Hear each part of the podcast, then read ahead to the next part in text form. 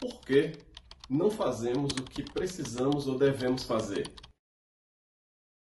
A partir de agora, eu compartilho com você conteúdos baseados nas trilhas da minha vida. Meus erros, meus acertos, os erros e os acertos de pessoas com quem eu convivo ou já convivi.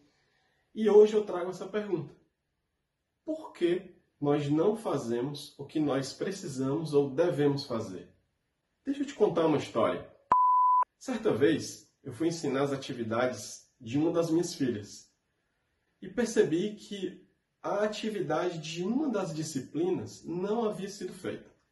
Então eu perguntei para minha filha: Filha, por que você não fez essa atividade? E ela me respondeu: Pai, não se preocupe. Essa atividade a professora não vai corrigir, ela não vai conferir, ela costuma não conferir essa daí. Naquele momento, eu percebi que no mindset da minha filha, na mentalidade dela, na forma de raciocinar dela para aquela atividade era assim: faço atividade se alguém conferir, ou eu faço para alguém conferir. Se não conferir, então não é importante fazer. Se ela não confere, então isso não é importante.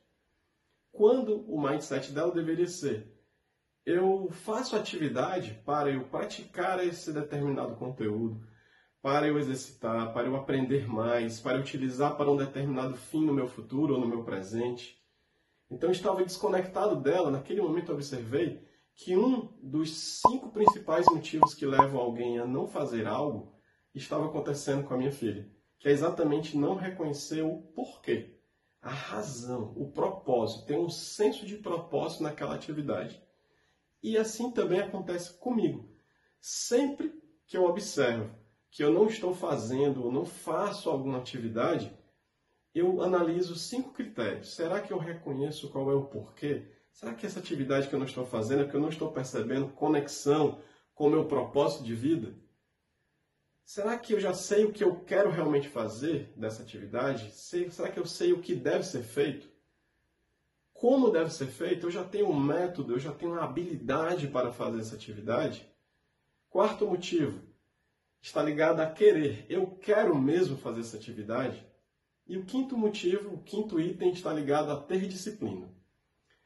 Quando eu desenvolvo alguns treinamentos nas empresas para treinar novos líderes, novos gestores, ou treinar gestores já experientes, eu sempre ensino, eu sempre compartilho com essas pessoas uma regra que são três letras. DCC. Eu digo, pratique o DCC.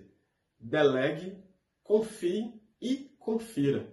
Exemplo: digamos que eu deleguei uma atividade a alguém.